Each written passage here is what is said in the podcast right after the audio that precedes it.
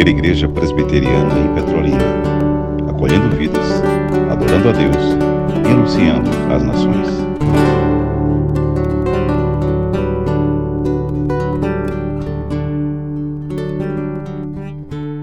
Oremos. Senhor, nosso Deus, nosso Pai, nós te agradecemos, Senhor, por essa oportunidade que o Senhor nos dá hoje de estarmos reunidos na tua casa para aprender um pouco mais de ti. Que o Senhor nos abençoe e que nós estejamos com o coração aberto para ouvir o que o Senhor tem para nos falar. Que o Senhor abençoe o pastor Bruno e que ele venha trazer a mensagem que o Senhor preparou para ele. Que o Senhor nos abençoe e que essa noite seja uma noite de aprendizado para as nossas vidas, para que nós possamos compartilhar com as pessoas que ainda não te conhecem. Essa é oração é o que te pedimos e o que te agradecemos. Em nome de Jesus, amém. Que a graça e a paz de Cristo seja com toda a igreja. Que alegria, irmãos. Mais uma vez uh, me sinto honrado uh, pelo convite, né, pelos irmãos, a mocidade lembrar de mim, pensar em mim. Está aqui o reverendo Luiz Ronilson, pastor da igreja. É, louvo a Deus pela vida desse servo de Deus, o conselho dessa igreja e dos irmãos. Nós temos um carinho ah, muito grande. Nós sabemos, ah, não é, reverendo, o quanto a nossa missão, a nossa vocação, ela é muito maior do que nós mesmos, infinitamente maior. E que nós continuamente, como pastores, como pregadores, ah, nos humilhamos porque sabemos da nossa incapacidade, mas sabemos também que é o Senhor em nós e através de nós para a edificação da sua igreja. Então nós ficamos felizes em poder nessa noite mais uma vez repartir o dom que o Senhor tem nos dado para a edificação da igreja e para a glória do nome do nosso Deus. Vamos abrir, irmãos, Evangelho de João, capítulo 17.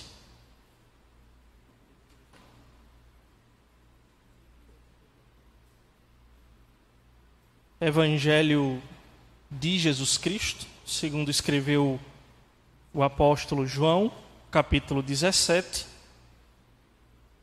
A nossa leitura vai ser a partir do verso 13, mas nós vamos passear também em outros versos. Mas nós vamos fazer uma leitura uh, inicial dos versos 13 até o verso de número 23.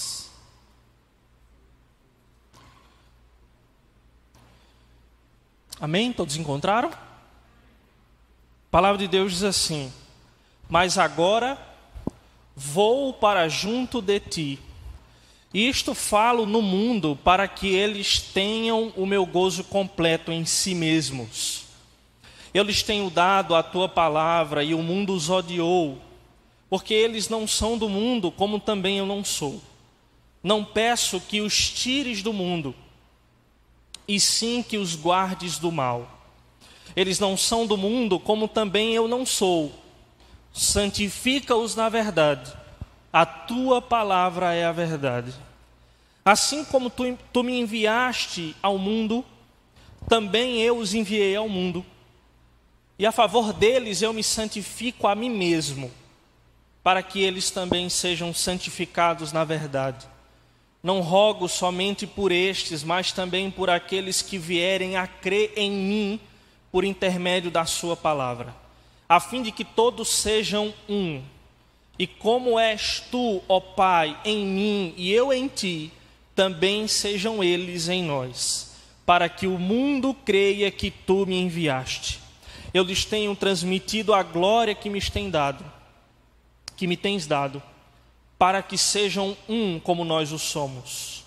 Eu neles e tu em mim, a fim de que sejam aperfeiçoados na unidade, para que o mundo conheça que tu me enviaste e os amaste, como também amaste a mim.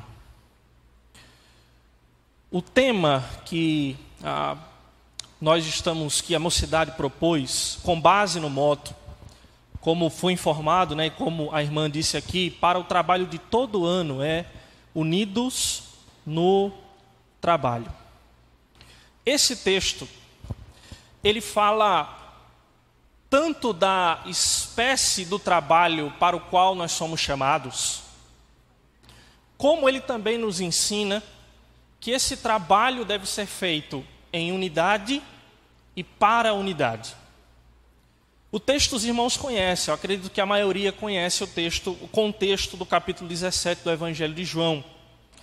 Cristo ele está prestes a ser crucificado. Por isso que quando nós olhamos para essa oração que Jesus faz ao Pai, ele diz no verso 1: Pai, é chegada a hora. Chegada a hora de quê? Do seu sacrifício, do grande sacrifício do Filho de Deus, o Cordeiro que tira o pecado do mundo. Então Cristo, Cristo estava prestes a ser crucificado, então ele diz: É chegada a hora. E então, essa bela oração, que é chamada de oração sacerdotal, porque o Senhor Jesus se coloca diante do Pai como um sacerdote, intercedendo pelo seu povo, como sendo o sacerdote e também sendo sacrifício. Se nós lembramos aí dos ritos do Antigo Testamento, em que o sacerdote se colocava diante de Deus no templo ou no tabernáculo, e ele intercedia pelo povo e ele oferecia o sacrifício. Jesus aqui é o sacerdote e ele é o sacrifício. Ele então se coloca diante do Pai em intercessão por seus discípulos. Ele ora pelos discípulos aqui. Ele ora pela igreja, ele ora pelo povo de Deus. Se você olha o verso 6, ele diz: Manifestei o teu nome aos homens que me deste. Estes são os discípulos, aquele que o Pai deu ao Filho. Verso 9 ele diz: É por eles que eu rogo. Eu não rogo, eu não oro pelo mundo, mas eu oro por aqueles que me deste, porque eles são Deus. Irmãos, a oração de Cristo aqui, nesse contexto, ela é muito significativa. Porque, como dissemos, Jesus estava prestes a ser, a, para ser entregue para ser morto, crucificado. E esses discípulos, eles seriam invadidos de medo, de dúvidas. Nós conhecemos as narrativas dos evangelhos. Os discípulos se dispersam, sentem medo, se escondem dos judeus. Finalzinho do, do evangelho de João diz que eles estavam com as portas trancadas, com medo. Esses homens que andaram com Cristo eles sentiriam medo, eles estariam com dúvida após a morte de Cristo. Eles seriam perseguidos. E Cristo, atente para isso, irmãos. Cristo dá percepção física dos discípulos olhando para o grupo, eles não estariam mais com, com Jesus, da percepção física. É por isso que ele diz: Olha, eu estou, estou indo. Olha o verso 11 já não estou no mundo, mas eles continuam no mundo. Jesus orando ao Pai, ele não estaria mais daquela percepção física, com seu corpo ali andando entre os discípulos, fazendo milagres, sinais. Ele diz, por exemplo, no verso 13: Mas agora vou para junto de ti. Então, é meio que também uma, entre aspas, os irmãos entendem, uma despedida ali, por aquele momento. Embora Jesus já tenha dito no capítulo 14: Olha, eu vou, mas vocês não vão ficar sozinhos, porque eu vou enviar o Espírito e ele estará com vocês. Mas daquela percepção física, eles, ah, Cristo não estaria mais com eles. Tanto que tem um capítulo 24 de Lucas, né, aqueles dois discípulos indo ao caminho de Emaús, e eles estão tristes, dizendo: Olha, Jesus estava conosco, mas agora ele morreu, ele não está mais conosco, e eles estavam tristes por isso. Mas mesmo diante de tudo isso que eles estavam prestes a passar, eles teriam que cumprir uma difícil missão. Eles tinham diante dele um difícil trabalho a realizar. Pensemos, unidos no trabalho. Que trabalho? aqueles discípulos tinham pela frente uma, um importante trabalho a realizar, uma importante missão a realizar. E veja, você pode até pensar, olhar para esse texto e dizer assim, mas aquilo era, essa oração é por aqueles discípulos que passariam por coisas específicas, por um contexto de perseguição. Mas veja, esse trabalho que foi dado àqueles discípulos é também um trabalho que é dado a todos nós enquanto, enquanto discípulos do Senhor. Nós lemos o verso 20: Não rogo somente por estes, mas também por aqueles que vierem a crer em mim, por intermédio da Sua palavra. Então, por, que, por quem Cristo está orando aqui? Por aqueles discípulos que seriam perseguidos, que estariam escondidos, com medo, em dúvida do primeiro século mas também ele ora por nós, porque ele diz: Eu rogo também por aqueles que vão crer em mim no futuro. Todos aqueles que crerão em mim por meio da pregação da palavra, eu oro por estes. Se, esse, se essa é uma oração por nós, e esse texto fala de um trabalho que nós, enquanto discípulos do Senhor, precisamos realizar, é necessário perguntar que tipo de trabalho nós estamos falando, de que tipo de trabalho nós estamos falando. Nós responderíamos assim: é o trabalho do Senhor. É uma expressão que está, que faz parte do nosso vocabulário, que está na Escritura. É o trabalho do Senhor. Mas em que consiste esse trabalho? Quais são as características desse trabalho? E por que há uma necessidade, uma importância muito grande de estarmos unidos para realizarmos esse trabalho?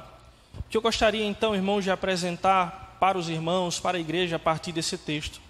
São quatro características do trabalho que realizamos em unidade. Quatro características do trabalho que realizamos em unidade. A primeira característica, o trabalho que nós realizamos enquanto discípulos do Senhor em unidade ela é uma extensão do trabalho completo e perfeito que Cristo já realizou. O trabalho que nós temos a realizar é uma extensão do trabalho completo e perfeito que Cristo já realizou. Olha o versículo 18. Assim como tu me enviaste ao mundo, também eu os enviei ao mundo. Assim como o Pai envia Cristo ao mundo, Cristo agora envia os seus discípulos ao mundo. A obra de Cristo, irmãos, como dissemos aqui, e isso nós sabemos como igreja do Senhor, é um trabalho completo.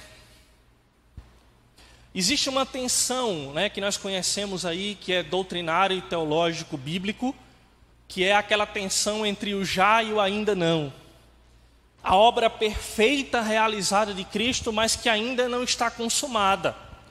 Então, porque ela ainda não está consumada, nós, enquanto membros do corpo de Cristo, como mãos e pés, eu não sei se os irmãos conhecem uma canção, eu descobri um dia desse, eu acho que é da Igreja Presbiteriana de Alphaville, a mesma que a, o Projeto Sola faz parte. E nessa canção eles dizem: Nós somos, as suas, nós somos suas mãos e os seus pés. Por quê? É, é isso, não é isso que a Escritura nos diz? Que nós somos membros do corpo de quem? Nós somos membros do corpo de Cristo. Então, cada um de nós é uma parte do corpo. E esse corpo de Cristo, então, está fazendo um trabalho. Um trabalho no mundo. Um trabalho que é baseado naquele trabalho perfeito que Cristo realizou de uma vez por todas. Não é necessário mais que façamos sacrifícios para completar o sacrifício de Cristo, porque o sacrifício que Cristo realizou na cruz, ele é perfeito. Perfeito, impecável. O autor aos Hebreus diz isso. De uma vez por todas, o sacrifício de Cristo para perdoar os pecados de todo aquele que crê no Senhor. Mas nessa tensão de uma obra ainda não consumada, somos os pés e as mãos de Cristo, somos os dedos, somos os órgãos, caminhando, prosseguindo e fazendo um trabalho do Senhor. Veja que toda a oração sacerdotal de Cristo ao Pai, do capítulo 17 de João, nos mostra isso. Olha, o Senhor me deu, eu os guardei, eles agora estão indo e enviados ao mundo, assim como eu também fui enviado ao mundo. Cristo veio para realizar um trabalho, uma obra. E nós, então, somos O Senhor diz aqui, orando por nós, enviados. Somos enviados ao mundo, todos nós. Não pense que enviado é só aquele missionário que vai para terras longínquas, para lugares para lugares fechados, difíceis, de difícil acesso, para outros países ou para ah, o sertão, para outros estados, para outros lugares, para plantar igreja, para ah, pregar, para ser um missionário de tempo integral. Todos nós, cada um de nós, do mais novo, se creu em Cristo, se foi salvo, redimido, é enviado pelo Senhor. Com base no texto. Estou orando por todos os meus discípulos. E então, assim como o Pai me envia ao mundo, eu também envio, os envio ao mundo. João, lá no, cap, no capítulo 14, Jesus, lá no, ah, no capítulo 14 de João, ele já tinha dito aos discípulos: Em verdade, em verdade vos digo que aquele que crê em mim fará também as obras que eu faço. Olha a extensão aí da obra e do trabalho de Cristo. Em verdade vos digo, vos digo que aquele que crê em mim fará também as obras que eu faço, e outras maiores fará, porque eu vou para junto do Pai. Esse texto ele causa até uma, um incômodo em algumas pessoas, né? Porque como é possível fazer uma obra maior daquela que Cristo já fez? Aqui Jesus está falando de, olha, vocês tem, terão mais tempo. A igreja continuará pregando o evangelho e cumprindo a obra e o trabalho, que é uma extensão da obra do Senhor, por séculos e séculos. Aqueles discípulos teriam muitos anos pela frente pregando o Evangelho, mas a igreja até os nossos dias, trabalhando para o Senhor, sendo instrumentos nas mãos do Senhor, sendo as mãos e os pés do Senhor para realizarmos esse trabalho. Veja, se você olhar para, se você puder, abra aí em 2 Coríntios capítulo 5, Segundo aos Coríntios capítulo 5, verso 18.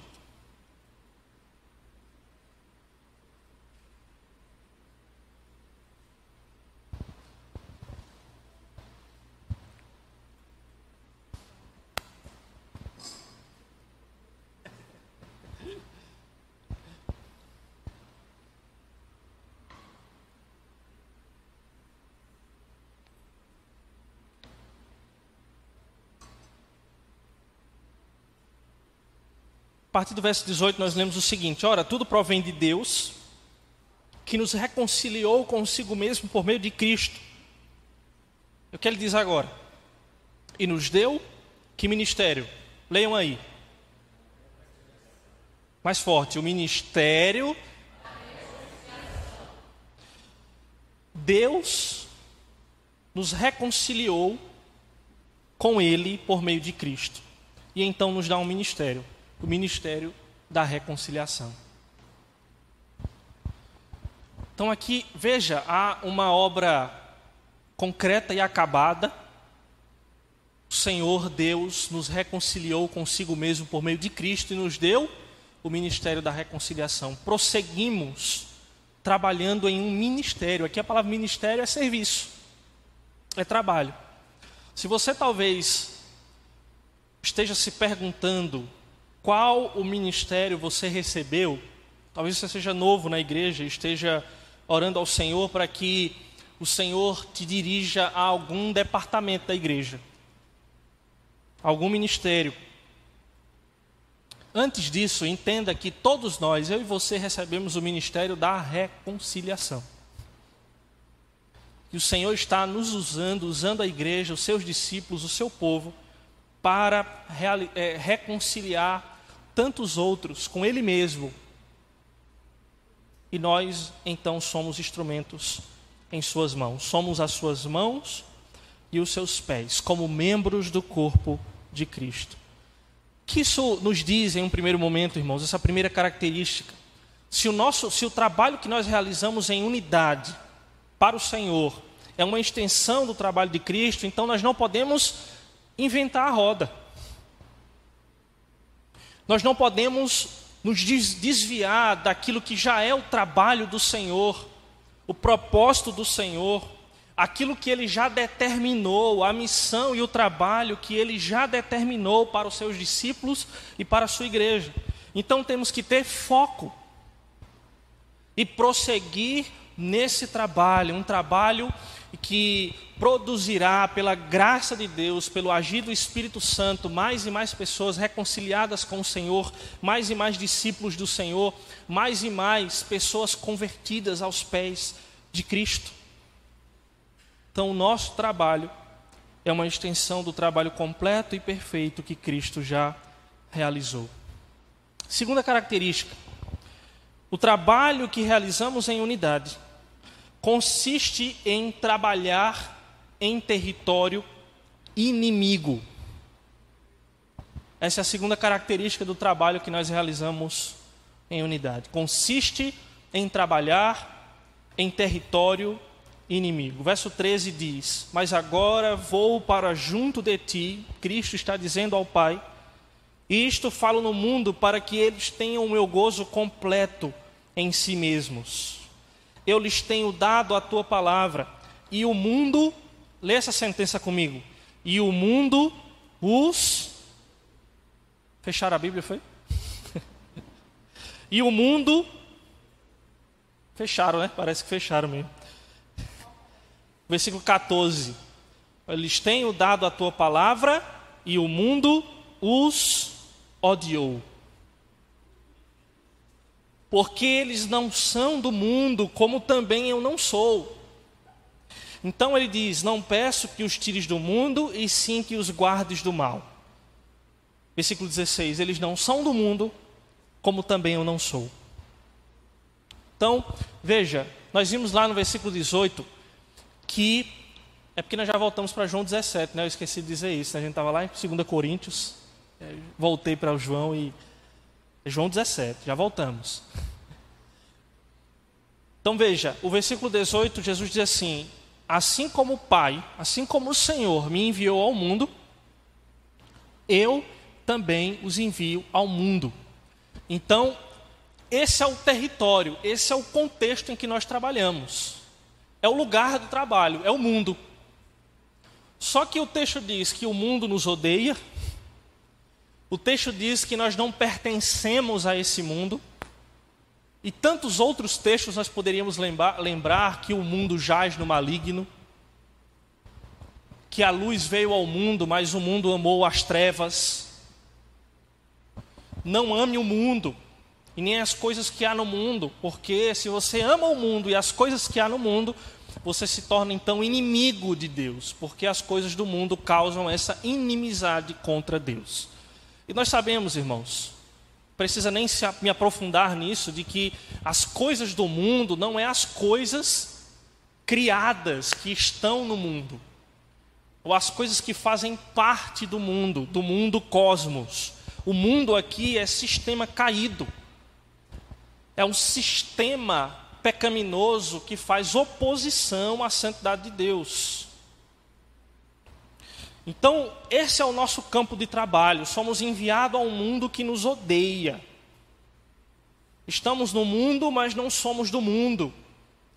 Isso, irmãos, nos diz muito sobre como deve ser a nossa relação com o mundo que nos rodeia. É o ambiente do nosso trabalho, mas nós não podemos nos deixar envolver pelas coisas que se opõem a Deus que se opõe ao Deus que nos chamou para esse trabalho, que nos comissionou. Não somos desse mundo. Então, lembre, olha o texto elenca algumas coisas. O nosso trabalho no, no mundo consiste em saber que o mundo nos odeia. Então não espere. Eu lembro, talvez até já tenha citado aqui em uma outra oportunidade, que o pastor Jonas Madureira, ele fala em uma pregação, em uma preleção dele, que um jovem chegou para ele indignado. Pastor Jonas, estou indignado. O que foi? Eu prego na minha faculdade e o pessoal não gosta. O pessoal me persegue. Eu incomodo o pessoal, o pessoal ri de mim na faculdade. a, a, zomba de mim. E ninguém escuta o que eu tenho a dizer. E aí eu lembro que o Jonas Madureira diz: E você esperava o quê? esperava o quê de um mundo que nos odeia? O que, é que você espera? É óbvio, irmãos, que quando nós ah, pregamos o Evangelho, nós oramos ao Senhor que converta, que quebre corações, que tire o coração de pedra e coloque um coração de carne que pulsa para o Senhor. Mas o que acontecerá em grande escala ah, é a oposição ao Evangelho. É isso que a Bíblia nos diz. Paulo escreveu a Timóteo dizendo: Aqueles que querem viver piedosamente no Senhor serão perseguidos. Então isso deve moldar a nossa expectativa. Queremos pensar nesse tema unidos no trabalho que temos a realizar enquanto jovens cristãos membros do corpo de Cristo, não crie tantas expectativas quanto ao que o mundo vai oferecer e responder quando estivermos exercendo o nosso trabalho nesse campo que o Senhor nos enviou. O nosso trabalho é no mundo. Então, olha atenção: Jesus diz assim: Eu não peço que os tire do mundo, mas que os livre do mal.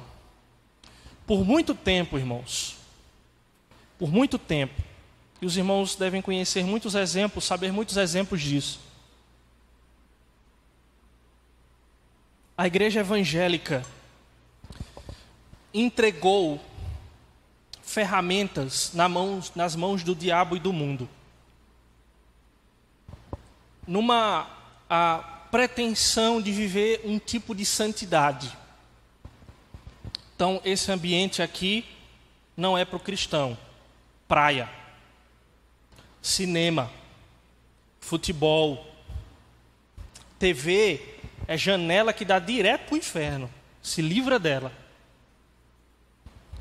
Talvez nossos pais e avós nas igrejas, nas, nas igrejas evangélicas tenham passado por isso de uma maneira muito mais real.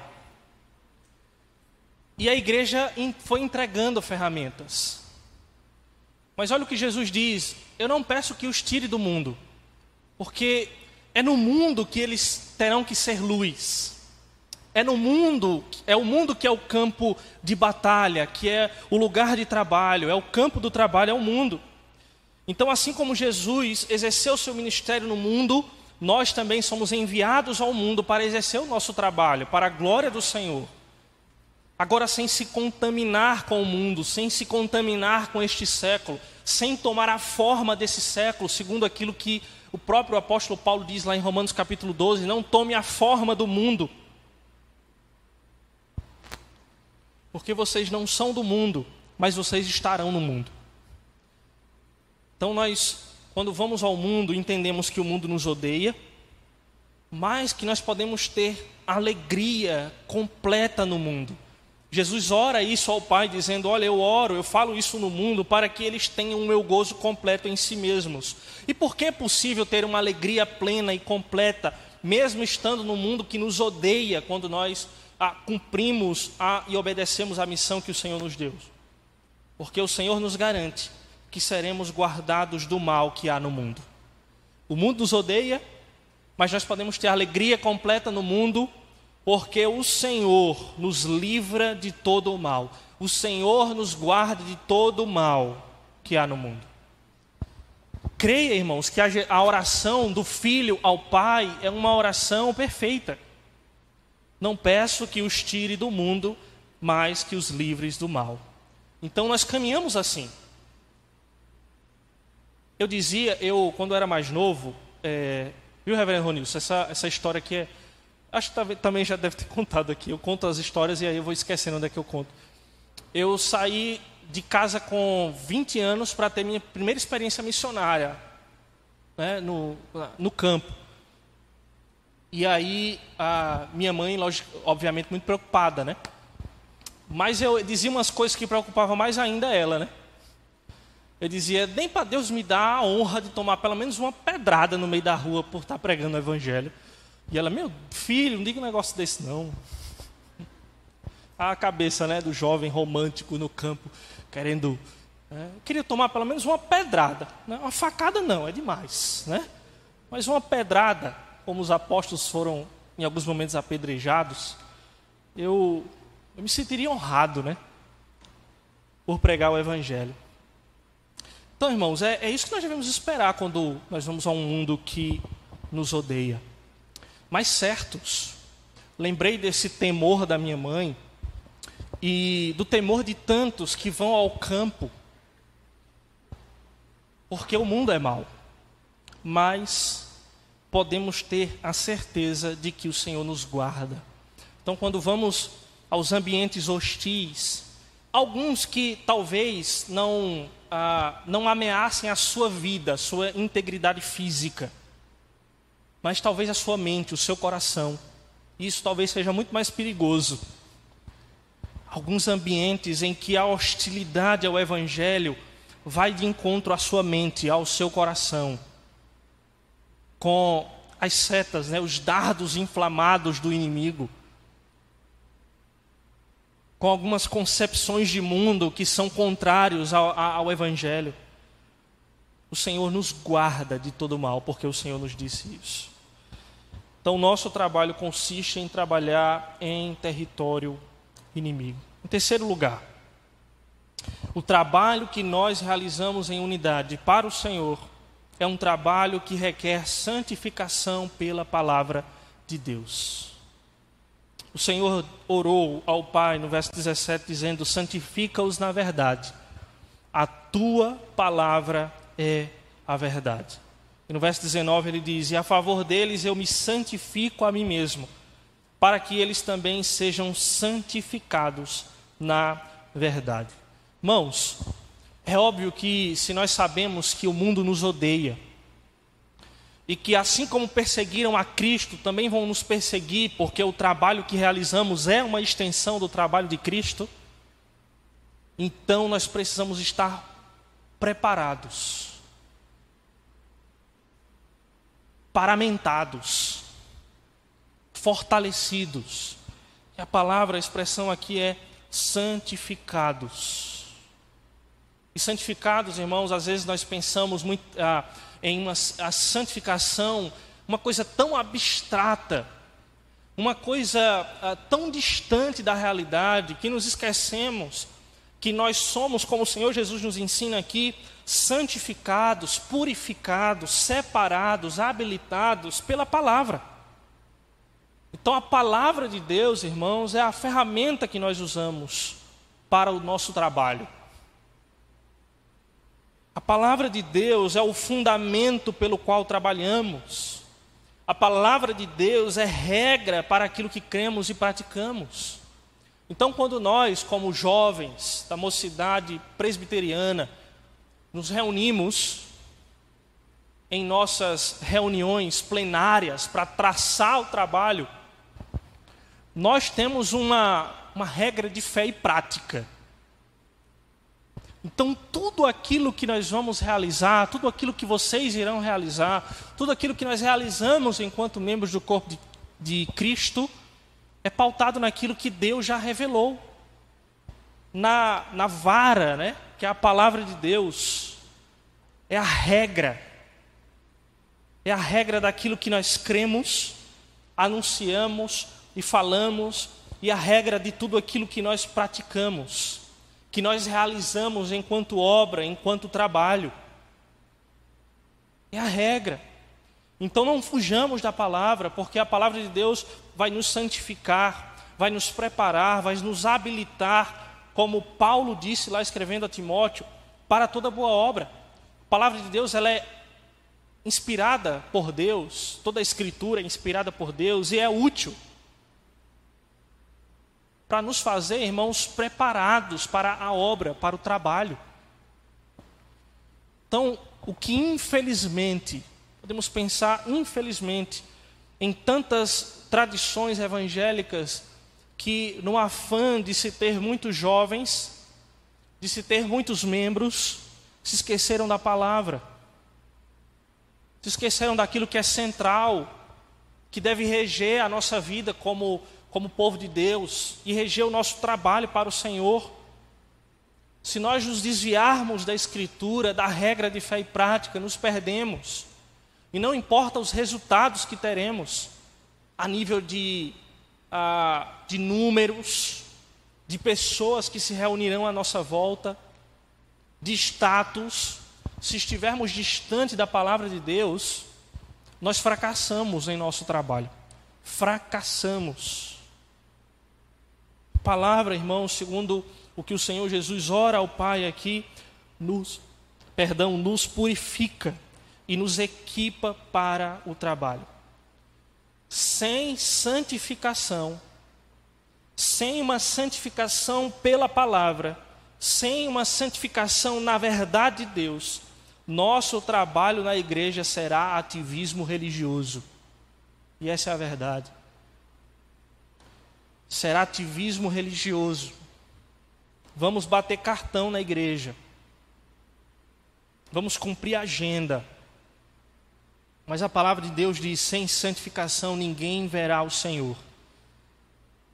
Ninguém verá a glória do Senhor. Ninguém verá o agir do Senhor. Ninguém verá o avivamento do Espírito Santo em nosso meio sem santificação.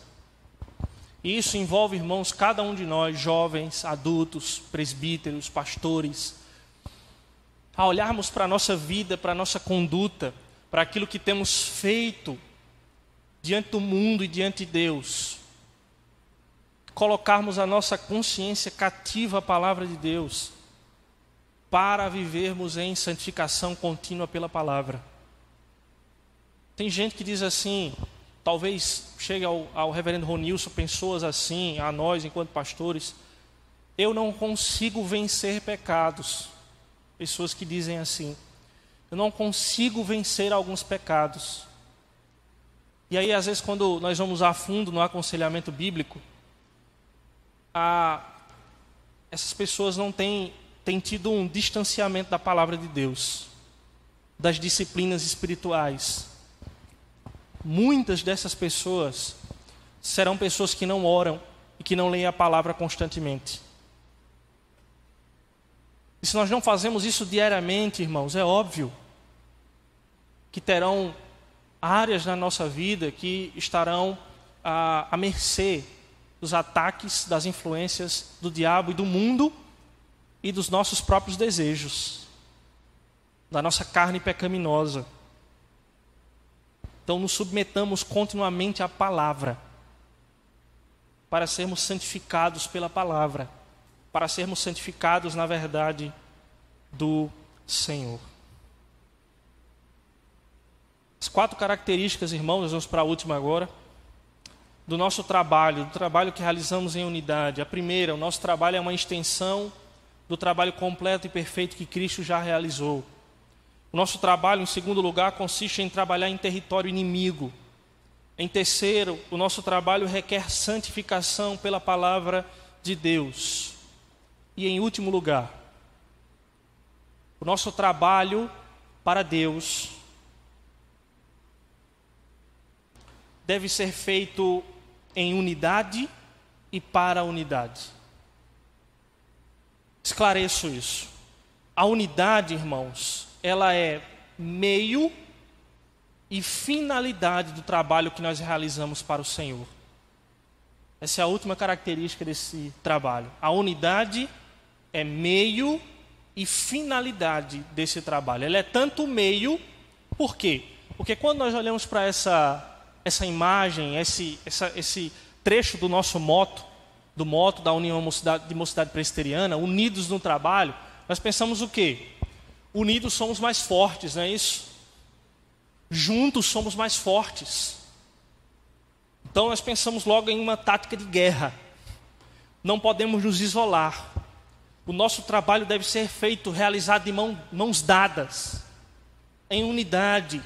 Não somos chamados para exercer um trabalho de maneira isolada, a partir das nossas próprias concepções e ideias, mas como rebanho do Senhor, como igreja, unidos.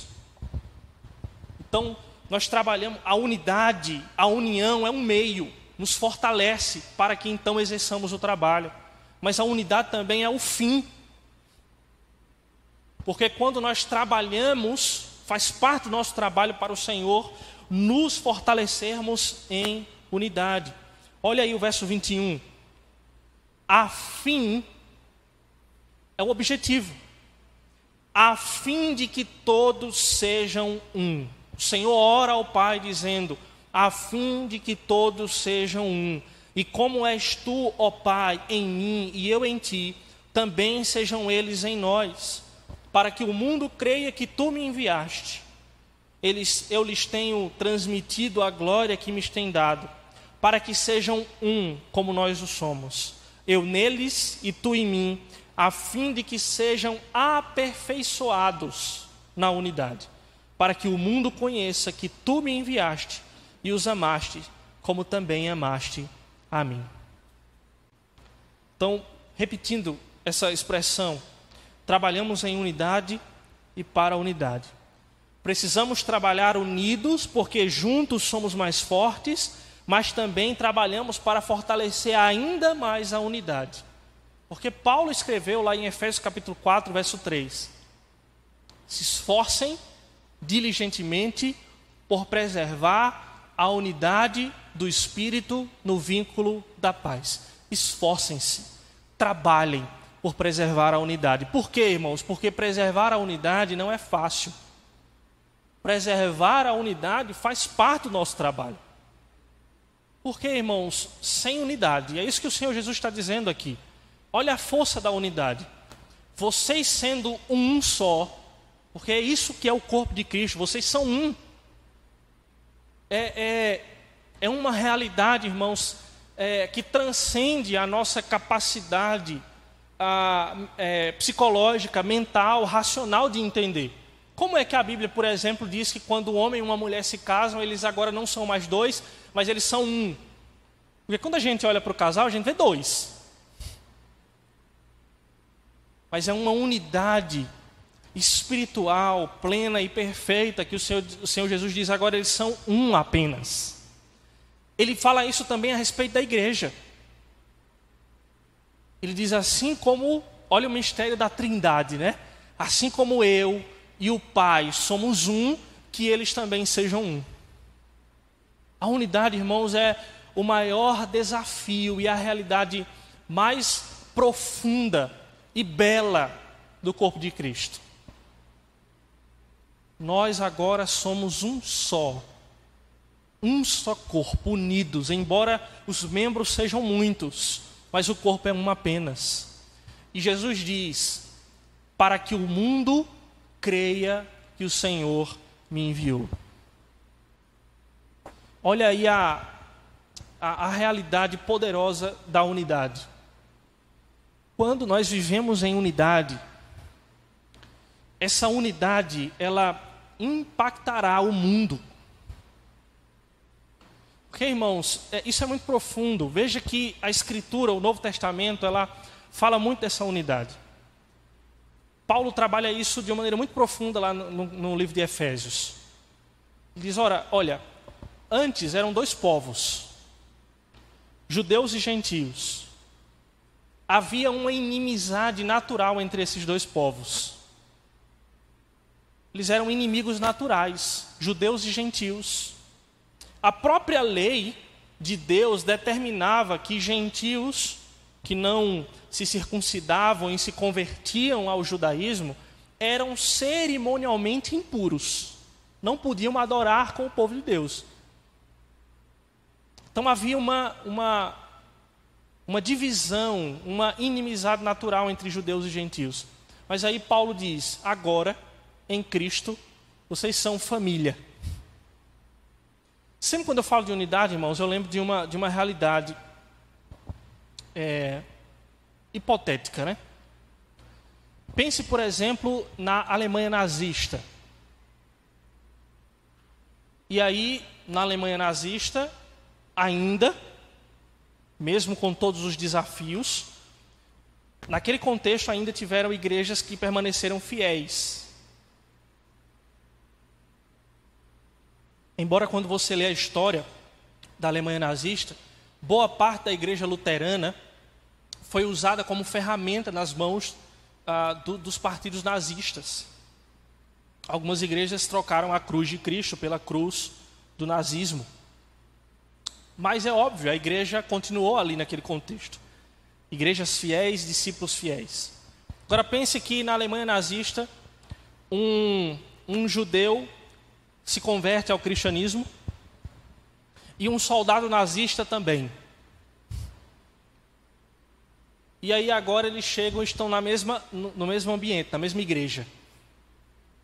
Um judeu que foi perseguido, que foi para campo de concentração, que teve entes, entes queridos, familiares mortos em campos de concentração. E aí ele está sentado no mesmo banco de um soldado nazista que perseguiu, prendeu judeus, matou judeus. E aí a realidade do evangelho olha para esses dois homens que seriam inimigos, que seriam impossível a convivência, e agora diz: esses dois agora são irmãos. Eles fazem parte da mesma família. Só o evangelho faz isso. Só o evangelho.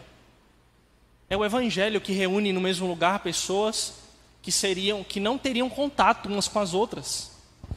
Pessoas ricas, pessoas menos, pessoas mais pobres. Em contextos, por exemplo, como a, a realidade dos Estados Unidos na época do Martin Luther King, em que negros não podiam estar no mesmo banheiro que brancos, no mesmo andar no ônibus, no vagão do trem. E aí o evangelho começa a alcançar essas pessoas e colocá-las no mesmo ambiente e chamá-las de irmão, de família. Só o evangelho faz isso. Então trabalhamos unidos, irmãos, porque somos um. Mas trabalhamos, irmãos, e nos esforçamos para continuarmos caminhando em unidade, porque é um desafio. Nos esforçamos, quando, como Paulo diz, para preservar a unidade. A unidade do povo de Deus é uma marca essencial da igreja e ela revela o evangelho ao mundo. Então, quando trabalhamos na unidade, isso vai impactar o mundo e revelar o evangelho ao mundo. É isso que Jesus diz: para que o mundo creia que o Senhor me enviou.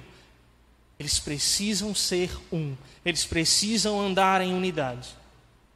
Ou seja, irmãos, é uma enorme incoerência falarmos e vivermos a partir do evangelho enquanto promovemos divisão, partidarismo e contenda. Esse período agora, irmãos, por exemplo, da política, tem sido constante falarmos sobre isso. Nós ah, já passou mais, né? Graças a Deus. Mas era um momento de nós, enquanto igreja do Senhor, orarmos, clamarmos e chorarmos. Porque a igreja estava sendo afetada na sua unidade por questões partidárias, partidárias por projetos de poder. Enquanto a Bíblia fala da beleza e profundidade e poder da unidade, estávamos dividindo o corpo, estávamos causando contenda. Por que não? Porque é o, é o, meu, é o meu partido, é o meu candidato. E, e nordestino fala, alguns, né? Candidato, né? Fica pior ainda. O meu candidato. E dividindo, né? Pessoas que usavam as redes sociais para causar divisão no corpo de Cristo. Contenda. É uma enorme incoerência. Por isso, unidos no trabalho, mas trabalhando também para cada vez mais estarmos unidos, estarmos em unidade, porque isso faz parte do trabalho, é uma parte muito difícil do trabalho porque eu quero ir por aqui, o meu irmão disse que eu, o meu irmão quer ir por aqui. E aí eu queria, achava assim, mas o, o pastor disse assim, o conselho disse assim, e, e a mocidade eu gosto, mas o pessoal está indo por aqui, eu queria ir por aqui. Então faz parte do trabalho, faz parte do nosso esforço preservarmos a unidade. Eu concluo, irmãos, resumindo e lembrando esses, essas características do nosso trabalho em unidade que nós precisamos entender e lembrar sempre, quando estivermos envolvidos no trabalho da obra do Senhor, é que, primeiro, não podemos perder o foco e devemos continuamente lembrar que fomos enviados por Cristo para uma missão específica a extensão da sua obra de redenção, salvação e reconciliação. Dois, precisamos nos preparar para estarmos em um mundo que nos odeia e seguirmos confiantes que o Senhor nos guarda de todo o mal. Três, devemos nos santificar continuamente por meio da palavra de Deus. E em quarto lugar, é essencial seguirmos em unidade e em prol da unidade que revela o Filho de Deus ao mundo. Que o Senhor nos ajude para a honra e glória do Senhor. Vamos orar. Senhor nosso Deus e Pai, nós mais uma vez oramos ao Senhor gratos por tudo aquilo que o Senhor tem feito em nossas vidas. Gratos, ó Deus, porque a tua palavra é infalível, é inerrante, é eficaz. E o Senhor Deus não depende da nossa capacidade, da nossa eloquência. O Senhor Deus não permite que a tua palavra volte vazia, a palavra do Senhor. Continue, ó Deus, nos abençoando enquanto, enquanto igreja, enquanto discípulos, para caminharmos realizando o trabalho que o Senhor nos chamou para fazer, nos dando graça, nos fortalecendo, ó Pai, para que estejamos unidos fazendo o trabalho do Senhor, sendo fortalecidos, ó Pai, quando esse mundo hostil se levantar contra a tua palavra, contra o Senhor e que o Senhor Deus gere cada vez mais fé em nosso coração, para que possamos, ó Deus, confiar no poder de Deus que nos guarda de todo mal, no poder do Senhor que nos guarda, que nos livra. Mas nos dê coragem, ó Deus, para que no mundo sejamos luz para a tua glória e que pros, pro, possamos prosseguir, prossigamos, unidos no trabalho do Senhor, para a honra e glória do Senhor e para a edificação da tua igreja. Em nome de Cristo é que nós oramos. Amém. Amém.